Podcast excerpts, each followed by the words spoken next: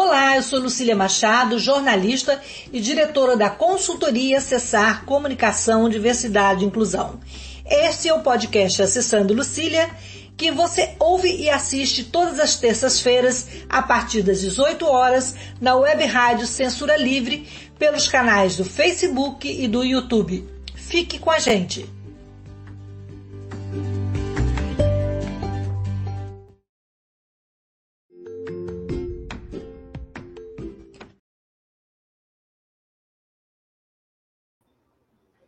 Olá, boa noite. É, esse é o podcast Acessando Lucília. Esse eu vou me apresentar. Eu sou uma mulher branca, vou me descrever para que as pessoas que não enxergam possam visualizar. Eu sou uma mulher branca, de cabelos castanhos escuros na altura do pescoço, um brinco amarelo, uma correntinha perolada, uma blusa verde com estampas. Esse é o nosso último podcast da temporada 2022. E nós vamos contar com a presença luxuosa de um dos maiores cineastas brasileiros, patrimônio do cinema e da cultura nacional. Silvio Tendler, é uma alegria ter você aqui nesse canal, voltado para acessibilidade e inclusão, e para a arte também, né? E para todas as questões de cunho social que envolvem né, a, nossa, a nossa existência, né?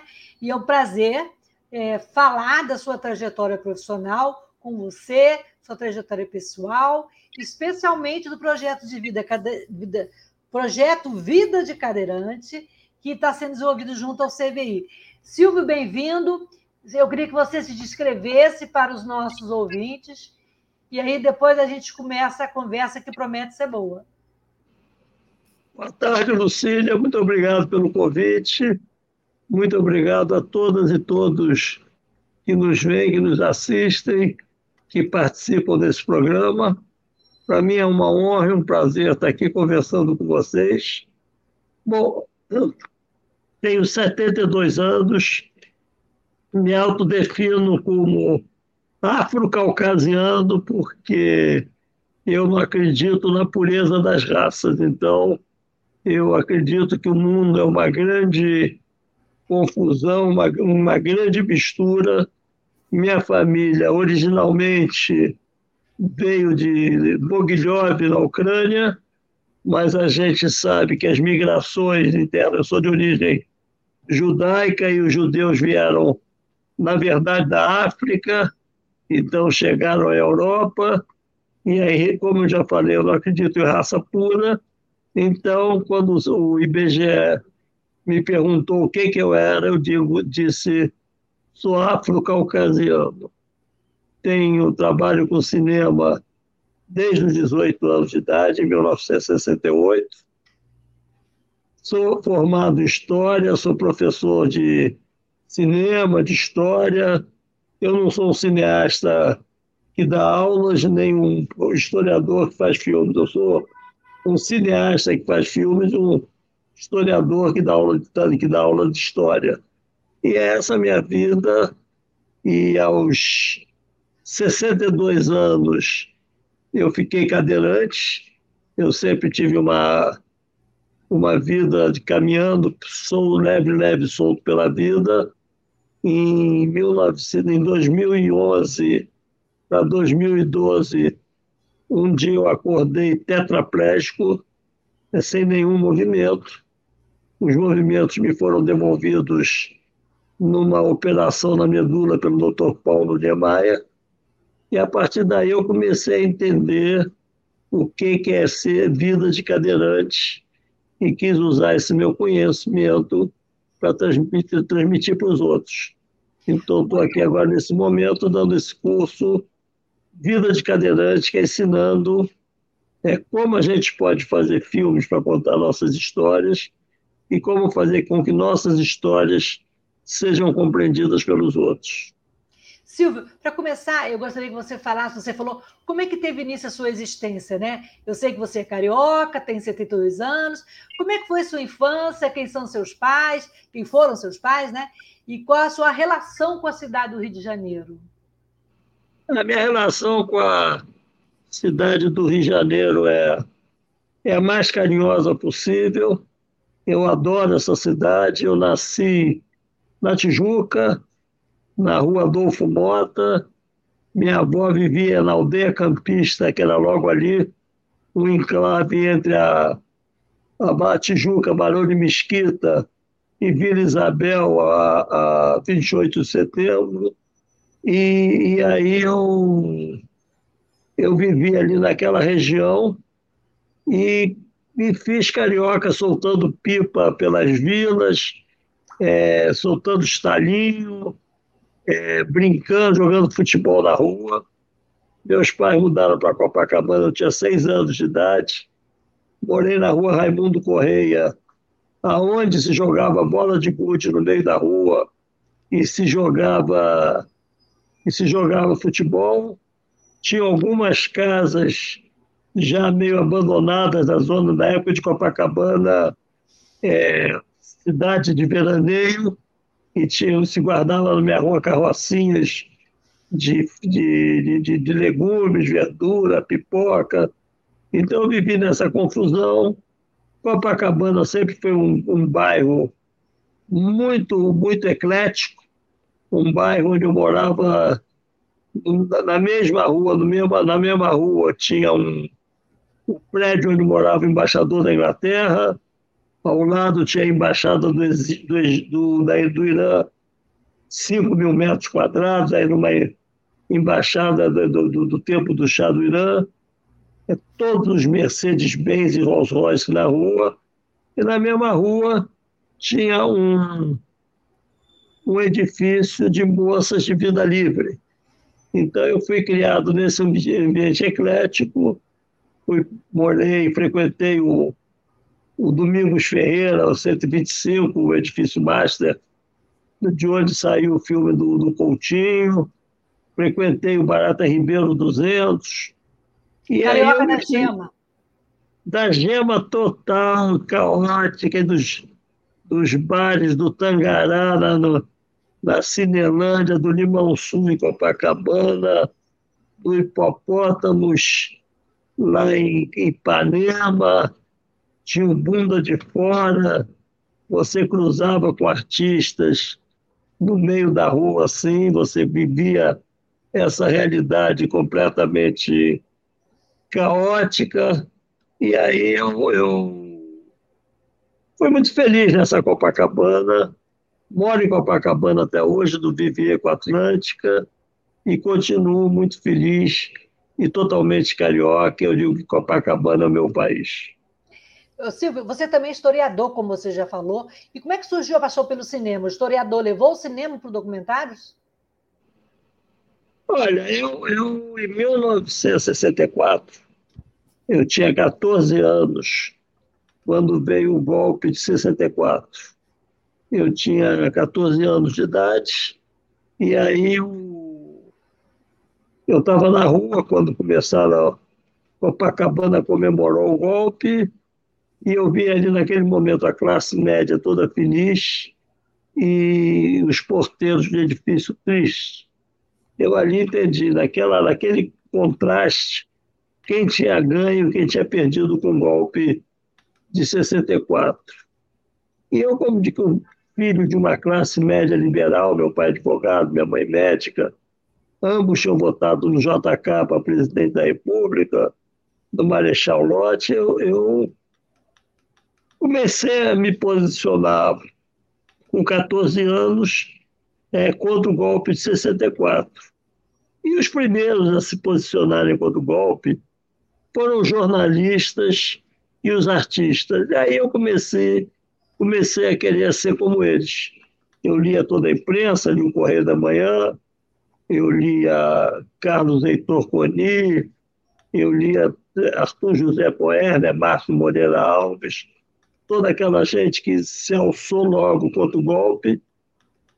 Comecei a frequentar o Teatro Opinião, que era de perto de casa. Comecei a ouvir as músicas de protesto, Sérgio Ricardo, ver os filmes da Novela de Bag, no Cinema Novo, e isso daí me arrastou para esse lado intelectual militante logo no começo da minha vida, aos 14 anos. Aos 18, comecei a frequentar Cineclube também, em 66, mais ou menos, Festival de Cinema JB, e em 68 eu fui eleito presidente da Federação de Cineclubes do Rio de Janeiro, que era um movimento que fazia ponte entre o cinema e os que queriam fazer a militância estudantil. Entrei para a militância estudantil, participei das passeatas de todos os movimentos, frequentei a Cinemateca do MAN, comecei a fazer cinema, pensar em cinema, e aí aflorou em mim essa ideia de fazer um cinema político, bem desde 1968, e eu não abandonei nunca mais. Silvio, então voltando a 2011, é, aí, quando foi o ano né, que a sua vida deu uma virada de chave. Você se tornou cadeirante por conta desse problema na medula que você falou, e eu costumo dizer que, para mim, é, quando eu me tornei uma pessoa com deficiência, eu entrei numa nova encadernação. Como é que foi para você enfrentar esse momento da sua existência? Foi muito duro, foi muito duro porque eu sou diabético desde os 35 anos de idade, desde 1985, e eu fui perdendo força. E as pessoas me diziam que era irreversível, porque eu sofreria de neuropatia diabética.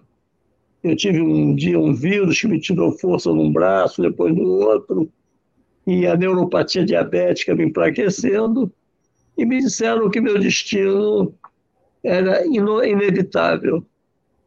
De repente, em 2011, 71 anos de, é, 61 anos de idade, eu acordo um dia completamente tetraplégico. E aí eu começo a procurar, eu quero, não quero eu percebo o que é você ficar deitado. É, por sorte, Deus me poupou a cabeça e a fala, mas completamente. É verdade que você negociou com Deus e falou que não me tira a razão e nem a fala? Exatamente. A minha, a minha, minha primeira negociação deitado na minha cama foi: vamos negociar, não me tira a razão, não me tira o entendimento e nem a expressão, a fala.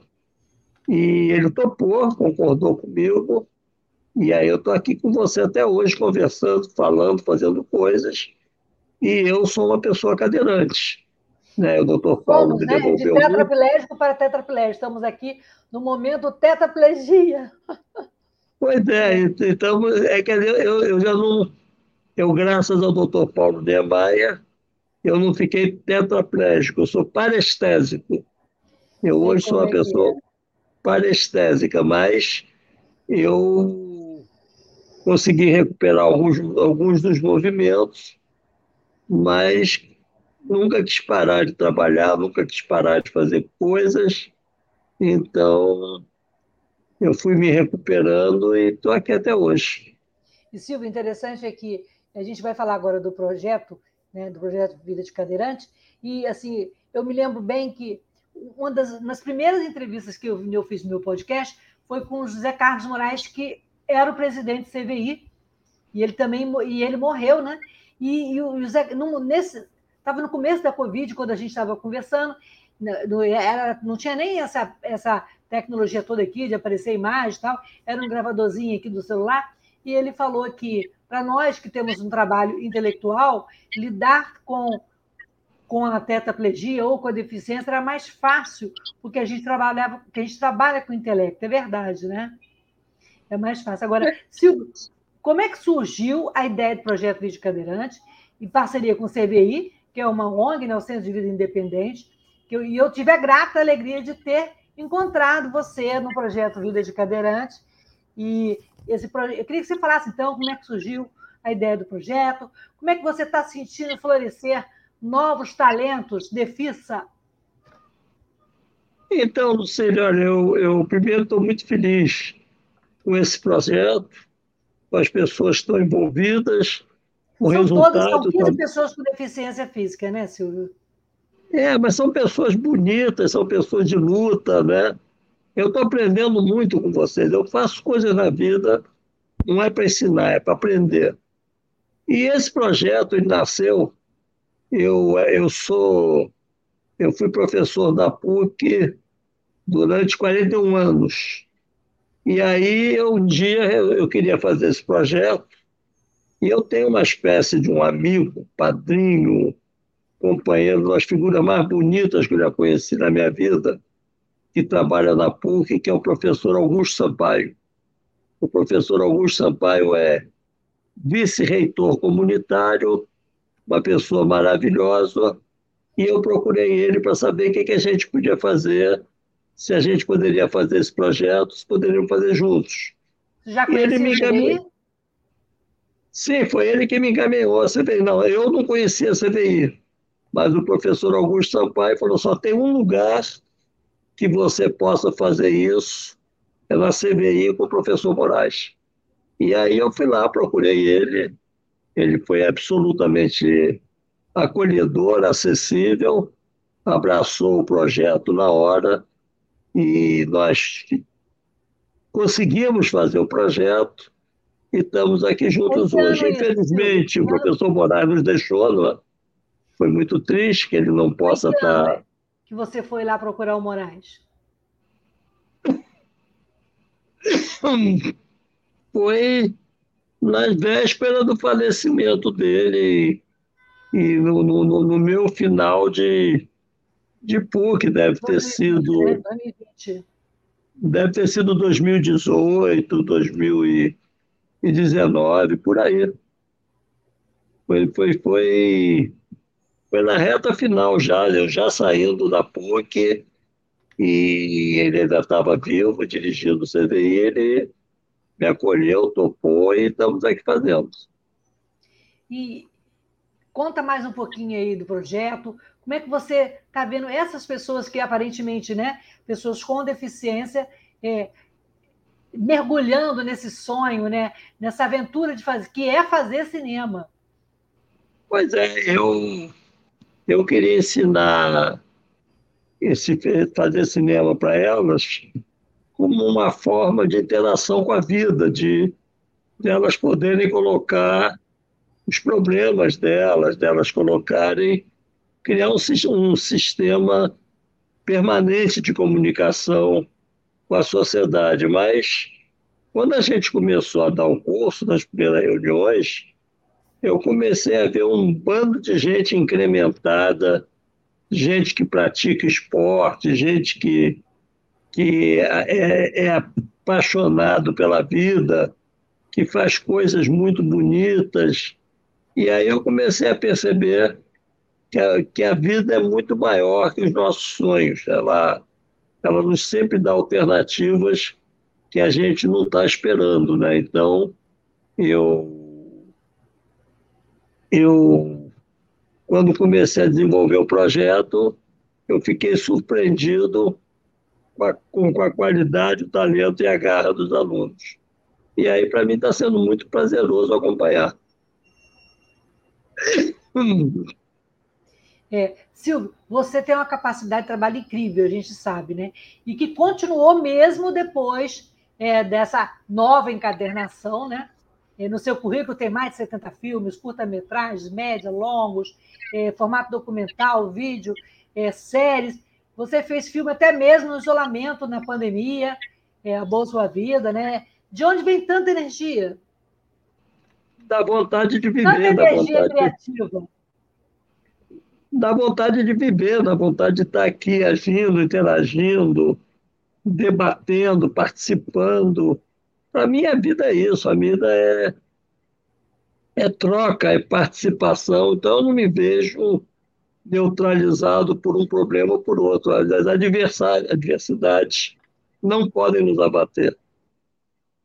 É, Silvio, é, a gente vai fazer um intervalo de alguns minutos e aproveitar para quem quiser fazer perguntas para o Silvio, fazer comentários. A gente tem alguns aí, né, Antônio? Pode colocar na tela? Por favor. Regina Cohen, dando um alô aí. Regina, aluna do curso, né? Uma coisa para beber. É, tem mais gente aí. É, a Luciana Novaes é, parabéns, você é um ícone da cultura nacional. Luciana também é uma pessoa com deficiência, né? vereadora, que vai é, é agora uma cadeira, retornar à Câmara dos Vereadores. A Regina falou parabéns, Lucília. O Silvio sempre foi um ícone, sou fã. E uma excelente escolha. E Fabi Ferpessar falando parabéns, Lucília, por esse projeto forte, necessário e bonito. E da sua web rádio. A web rádio não é minha, é nossa. E tem aí, boa tarde também, é, rádio, rádio Viva do ABC de São Bernardo ligado em vocês. Olha que maravilha. Então, vamos fazer o um intervalo, vamos tomar uma água, Silvia, a gente volta. E quem quiser fazer perguntas para o Silvio, pode fazer aqui no Zap ou então nas redes da Web Rádio Censura Livre. A gente volta já, Silvio. Combinado, combinado.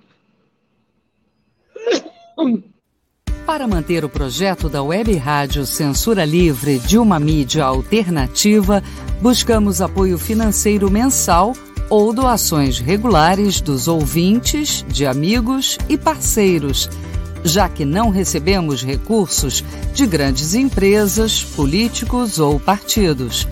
Seja um apoiador regular e ouça o agradecimento no ar durante as edições dos nossos programas. Sua ajuda é muito importante para nós. Enviamos prestação de contas mensal aos nossos apoiadores temos uma vaquinha virtual permanente. Anote o endereço virtual apoia.se barra CL Web Rádio. apoia.se barra CL Web Rádio. Saiba mais sobre a emissora no WhatsApp 21 96553 8908. Web Rádio Censura Livre, a voz da classe trabalhadora. Para ajudar a Web Rádio Censura Livre, anote os Para ajudar a Web Rádio Censura Livre, anote os dados da nossa conta.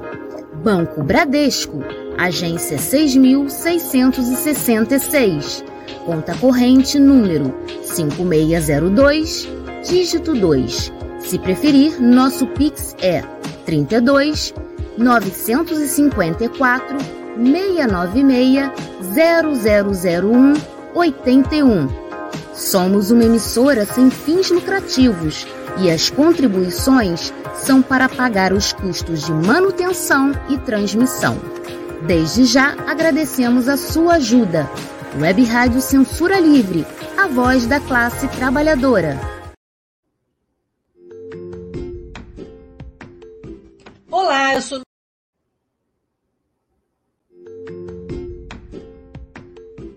Olá, eu sou Lucília Machado, jornalista e diretora da consultoria Acessar Comunicação, Diversidade e Inclusão. Este é o podcast Acessando Lucília, que você ouve e assiste todas as terças-feiras a partir das 18 horas na web rádio Censura Livre pelos canais do Facebook e do YouTube. Fique com a gente!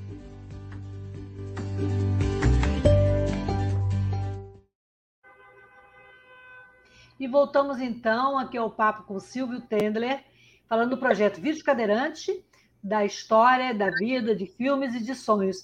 É, Silvio, você é chamado de cineasta dos sonhos interrompidos, por contar a trajetória de personagens que não conseguiram concluir suas obras. Marighella, Jango, né?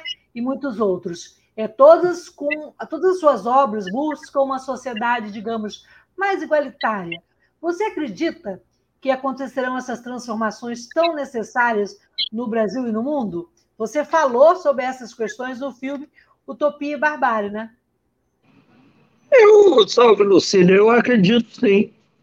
Eu, eu acho que o depoimento que mais me representa no filme a esse respeito é o do Galeano, Eduardo Galeano, quando a gente pergunta, que eu pergunto sobre isso, ele fala que a gente queria moldar a vida e a história ao nosso tempo, mas ele mostrou que a história é uma senhora teimosa, que tem um tempo próprio dela e que as coisas acontecem no tempo que ela constrói. Mas a nossa luta não é uma luta de, uma, de alguns, é a luta de, de todos o tempo todo. Né? Então, eu, em 2003, é, já com é, 63 anos, eu 53, 53 anos, em 2003, eu fui ao Vietnã. Eu queria ver o Vietnã, que foi um país que mobilizou minha geração nos anos 60. E queria conhecer o general Geap, que era um professor de história, que a guerra converteu em general, e, e ele foi o militar mais importante do século XX. Ele derrotou o exército japonês, derrotou o exército colonialista francês, o exército americano nos anos 70, e eu tive lá em 2003, era véspera da guerra com o Iraque. E o mundo vivia uma outra possibilidade de guerra mundial.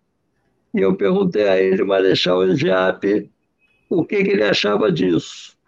E ele, um, um senhor de 94 anos de idade, é, depois de todas essas guerras, me respondeu: Você sabe, nós estamos entrando no milênio da paz. Então eu vi que um, um jovem de 53 anos estava apressado em mudar a história e ele, um militar, historiador, combatente, aguerrido de 94, pedindo a vida em milênios. E aí eu aprendi, quer dizer, que o nosso tempo é o tempo de todos, o tempo todo. Então, nós agora estamos saindo de um momento muito difícil do Brasil. Eu considero que nós já estamos entrando numa nova era. Longe de ser a perfeição, é uma luta, é uma era de, de muita reconstrução, mas é um momento que me deixa muito feliz de estar participando dele, porque eu tenho muito honra, muita honra, muito orgulho de ter ajudado a combater a necrofilia que se abateu sobre nós, o fascismo que tentou nos dominar. Eu participei dessa luta com toda consciência de que fiz coisas importantes e filmes, debates, é, criei os Estados Gerais da Cultura, fui um combatente aguerrido contra o fascismo e agora nós estamos entrando numa outra era da construção de um novo mundo e um novo país. Então, eu acho sim que a gente vai poder chegar lá. É, você está falando aí do novo governo, a pergunta que quer fazer no final, mas vamos, vamos aproveitar o gancho. É, qual a sua expectativa com o novo governo? Como é que você vê também a ameaça dessa extrema-direita pairando sobre as nossas cabeças? Muitos e corações, né? Olha, eu acho que eu acho que eles estão nos ameaçando e vão continuar nos ameaçando porque ninguém quer, ninguém quer ser derrotado assim, mas eles perderam. Eles perderam, eles montaram uma estratégia de poder a longo prazo, perderam aos cinco minutos do primeiro tempo, tá aí a, eles, eles meteram os pés pelas mãos e não conseguiram sequer reeleger o, o fascismo, a necrofilia, então agora eles vão ter que aguentar, e nós, eu acho que mais, mais importante que isso, nós montamos um movimento plural.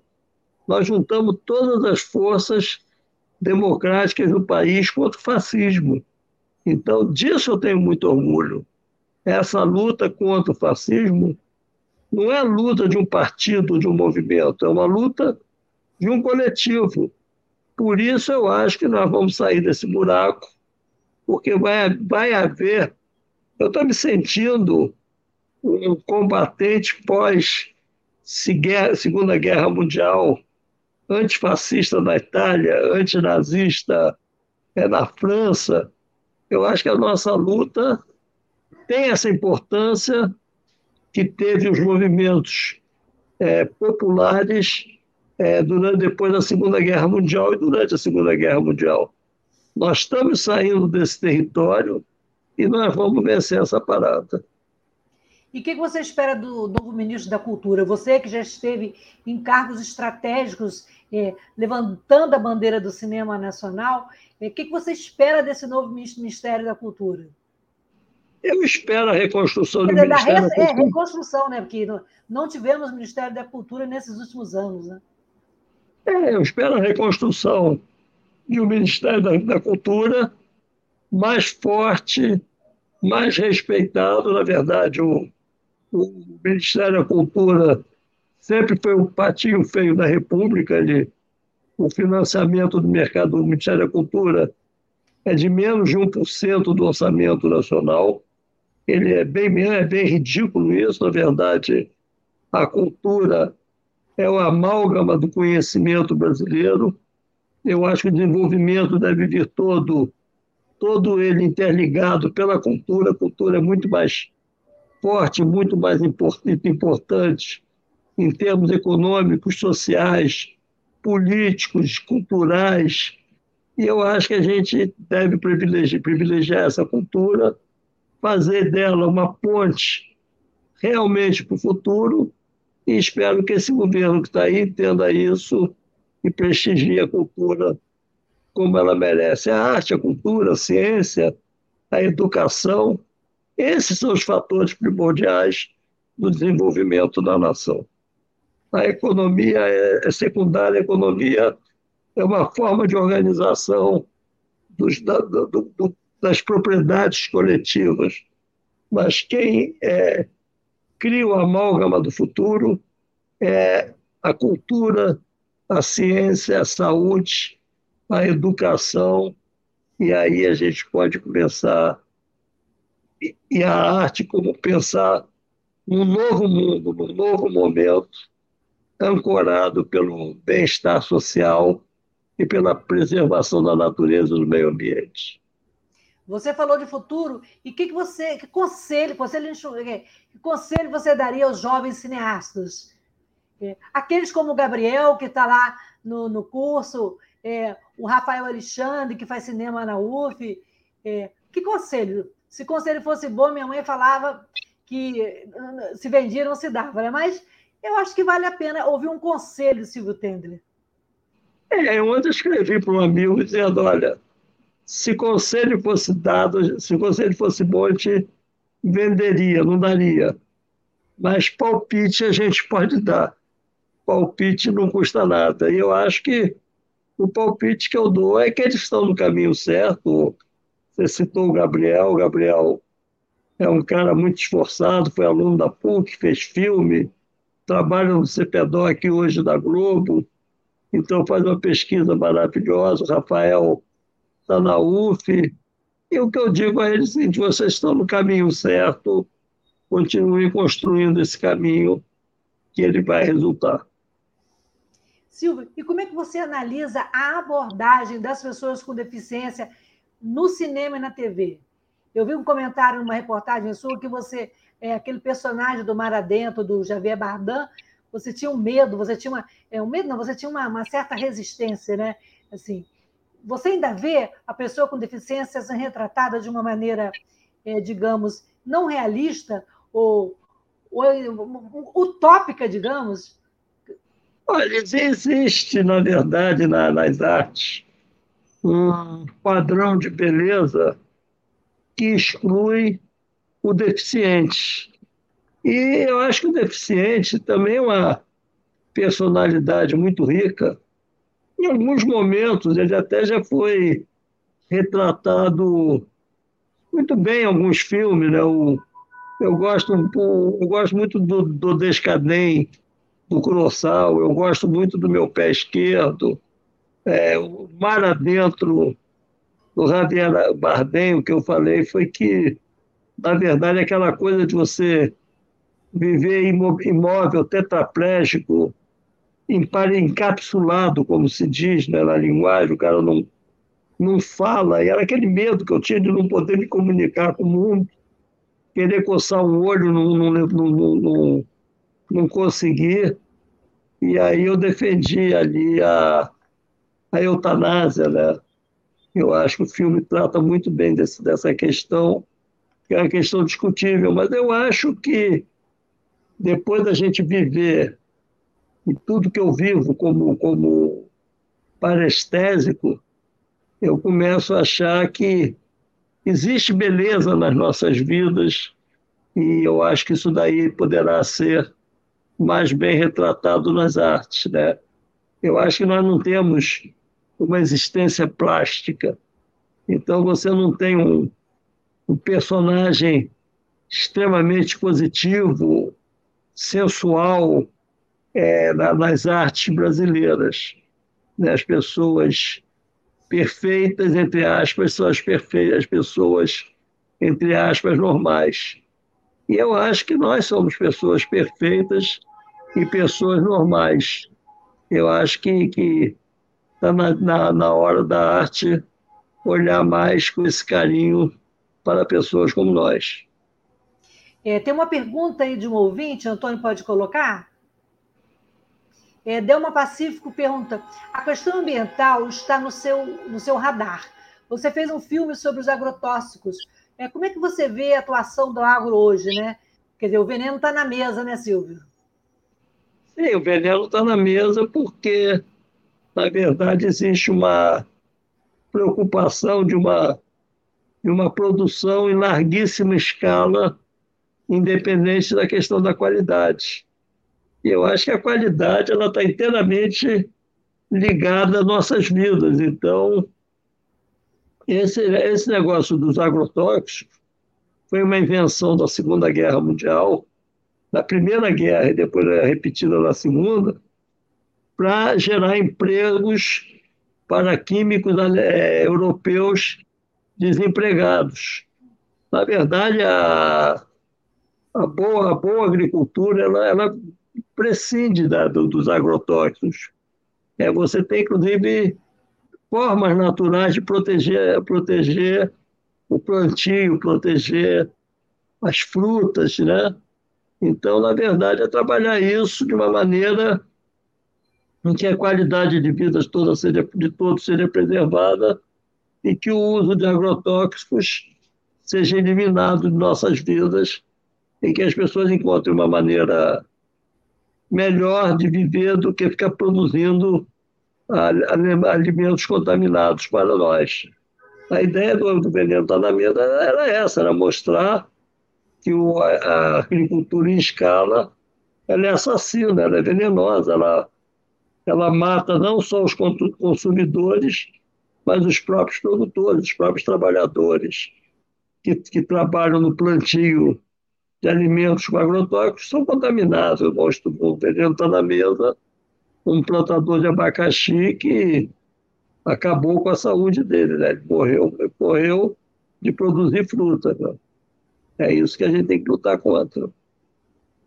É, então, voltando um pouquinho ao assunto da inclusão, é, como é que você analisa a acessibilidade e a inclusão hoje no nosso país? Você, quando foi votar, você teve que ser, é, tiveram que te carregar até a sua sessão, porque ela não era acessível.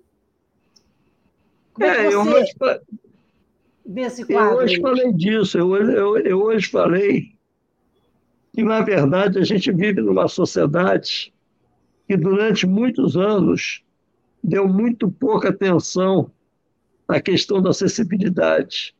Nós temos hoje, por exemplo, toda uma indústria imobiliária dos anos 50, dos anos 60, em que os prédios não eram preparados para receber cadeirantes.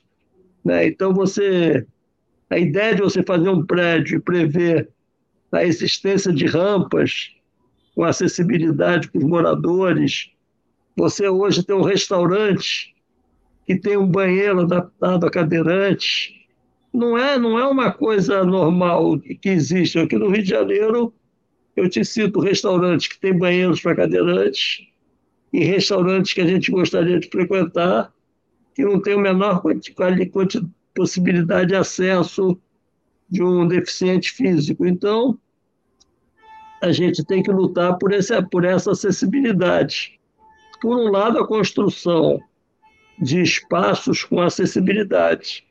Você vai fazer um barzinho, você pensa você vai receber um cliente cadeirante que tem direito a, a ir a um banheiro você tem que entrar num, num edifício, o edifício tem que ter rampas de acesso, os elevadores devem ter um tamanho adequado para caber uma cadeira de roda, o, o batente da porta ele tem que ser amplo, espesso, para as pessoas poderem entrar. Senão os cadeirantes, é, passeando pelo Rio de Janeiro, eles vão viver verdadeiros labirintos. labirintos. Eu tenho amigos que eu tenho que visitar, eu entro pela garagem, o carro me deixa na garagem, aí eu pego o elevador dos fundos, aí tem um labirinto, aí você entra na porta de fundo do apartamento, a cadeira não passa, aí você tem que ficar em pé com a ajuda de pessoas. Isso para é... quem consegue ficar em pé, imagina eu que não consigo. Pois é. Milhões de pessoas que não conseguem, né? Você vive essa realidade, você sabe o que é querer visitar um amigo e saber se ele, um amigo te convidar para almoçar e você, tudo bem. Mas sua casa tem acessibilidade, eu não fico em pé. A portaria, as escadas tem, tem rampa, é, o elevador cabe uma cadeira. Né? Então você tem toda essa série de necessidades na cidade. Isso, por um lado, é do ponto de vista das construções, e do ponto de vista também da educação da sociedade. Né? O, as pessoas, quando você constrói rampas de acessibilidade nas calçadas para você atravessar a rua e subir a, a calçada com a cadeira de roda, e sempre tem um amigo que estaciona o carro é, na passagem da rampa, e aí você não consegue passar, passar por aquele lugar ali. Né? Então você tem as pessoas que não entendem o que é ser um cadeirante que precisa poder circular pela cidade. Né? Os bares hoje é, estão colocando mesas no meio da rua em que você não consegue passar com uma cadeira de roda. Isso está acontecendo no Leblon, está acontecendo em Botafogo. Né? Então a gente tem que, tem que ter esse direito ao ir e vir. Né? E você tem esse problema é, em ônibus, né? o ônibus às vezes ele tem a, a, os mecanismos para o cadeirante subir no ônibus, mas ou o motorista não sabe usar, ou está com pressa, ou os outros passageiros mesmo protestam, vocês estão me atrasando, vamos embora, gente. Né? Ou tem ônibus, do nosso cotidiano excludente. Tem ônibus de turismo que não tem essa, esse, esse sistema, eu já vi, é... Tem só a plaquinha, ele tem o símbolo, mas não é acessível. Exato, eu já perguntei, tinha um símbolo, falei, e como é que é a acessibilidade nesse ônibus? O cara falou, eu levo no colo. Falei, então não tem acessibilidade.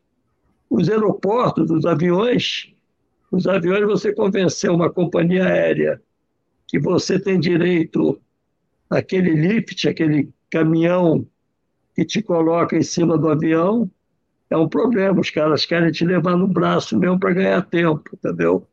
Então tem toda uma série de, de, de, de, de atitudes que a gente tem que lutar contra elas, em defesa do nosso direito e colocar acessibilidade em todos os espaços públicos. Né? Em todos os espaços públicos. E como é que a arte pode ser ferramenta de inclusão das pessoas com deficiência? A arte é ferramenta de inclusão para tudo e qualquer coisa. A arte é o melhor instrumento antibélico que existe no mundo. Né? Você pega é, um filme do Dalton Trum, Trumbo, por exemplo, Johnny vai à guerra e é o maior libelo contra a guerra que você pode passar para uma pessoa. Né? Quem não viu esse filme tem que assistir.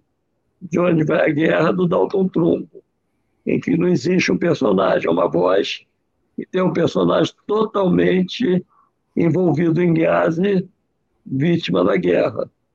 Né? Você tem a, a arte é inclusiva em relação à, à deficiência física, à deficiência mental, à desigualdade social, a destruição da natureza, a defesa dos animais. A arte é o grande instrumento de combate em defesa da vida. E eu tenho muito orgulho de participar desse exército. Oh, somos todos soldados dessa, dessa luta, né, Silvio? É, voltando a falar do, do projeto Vida de Cadeirante, né? É, qual a sua expectativa sobre as produções dos alunos, né? E, e esse depois também, essa experiência toda vai virar um filme de Silvio Tender? Vai virar um filme de nós tendo, todos. Eu estou. É, esse, tem três filmes é, que estão sendo construídos por vocês, pelos grupos, né, com os professores da parte prática, e depois desses é, filmes construídos pelos professores, nós combinamos de pegar o material que foi todo guardado durante a execução do curso e vamos fazer um filme. Vamos fazer um filme com as palestras da parte teórica, da parte prática, interferência dos alunos, trabalho dos alunos, e vão fazer um registro das nossas vidas comuns. É, a gente combinou mais ou menos 40 minutos da nossa conversa, porque é, o que para dar um respiro, para dar uma. Pra, mas assim, está sendo sensacional, não estou nem com vontade de terminar. Mas assim, eu sei que, que é cansativo para você, e, mas o pessoal está gostando muito. É, só para a gente terminar, antes de você dar o recado final, é, eu queria que você falasse um pouquinho do documentário Arte do Renascimento, que é o registro desse momento seu, né? De, dessa nova existência. Né? É, foi um filme que começou com uma brincadeira. Eu recebi aqui a visita de um amigo, no Hilton Nunes, e aí ele hum, registrou esse momento em que eu estava completamente tetraplégico. Aí nós começamos a registrar e sair. E minha primeira saída foi com ele, foi com o meu fisioterapeuta, o Paulo Moté. E aí foi registrando e virou um filme. E como o Noilton é o impulsivo, impossível, ele fez várias versões. Então, cada vez que a gente fala do arte do Renascimento, eu pergunto qual. Qual você assistiu hoje? Mas é uma ideia muito boa, é um filme muito legal. Adorei muito ter feito com o Noilton. É, e, e todas as produções de Silvio é, podem ser é, conhecidas e vistas né, no, no, no, YouTube da Caliban, né, Silvio? Isso, Esse, isso, podem. Acesso gratuito, né? É, é gratuito e, é, e completamente liberado. Assistam e divulguem, botem seus amigos para ver os filmes também. Silvio, e a, qual a próxima parada? Qual o próximo sonho? Qual a próxima, qual a próxima invenção? Memória e utopia para o ano que vem. Estou fazendo uma série de trabalhos desse ano, mas ano que vem são 50 anos do golpe que derrubou Salvador Allende no Chile. Eu tinha 21 anos quando eu estava lá, e foi um grande governo que sonhou em socialismo com democracia, e eu quero falar desse momento. Silvio, então, é ano que vem. Ano que vem está logo ali, né? Ano que tá vem, lá, tá vida nova, esperança, governo novo. Silvio, gratidão imensa de, de ter participado aqui desse bate-papo. E a nossa conversa vai ficar disponível no Spotify, no Google Podcast, eh, em outras plataformas tocadoras de áudio e também no YouTube e no Facebook. Então, a gente se vê por aí. Desejo para todo. E hoje é o nosso último programa da temporada. Ano que vem a gente volta com muita imagem, muita ação, muitos sonhos. E muito obrigado por ter participado aqui conosco. Beijo grande, gente. Muito obrigada. E que venha 2023. Antônio, é, conto com você nessa na continuidade da nossa parceria que traz para essa bancada diversidade e inclusão. Muito obrigada, Antônio, a Rádio Web Censura Livre. E, Silvio, mais uma vez, muito Parabéns aí, pela oportunidade. Muito Valeu, obrigado Antônio. a vocês. Obrigado, Antônio. Obrigado, Lucília. Obrigado a todos vocês que assistiram que participaram. A vida continua. Vamos juntos. Sempre. Beijo grande a todos e até 2023. Até 2023. Até, 2000, até daqui a pouco. Beijo. Até daqui a pouco. Beijo. Beijo, cara.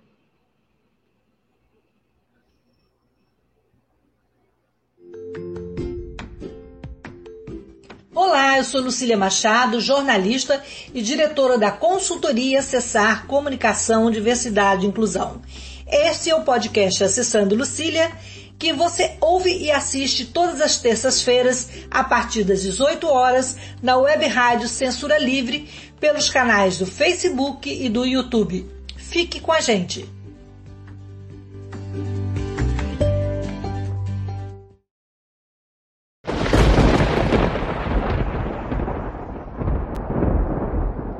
Este programa é de inteira responsabilidade de seus idealizadores, produtores e apresentadores.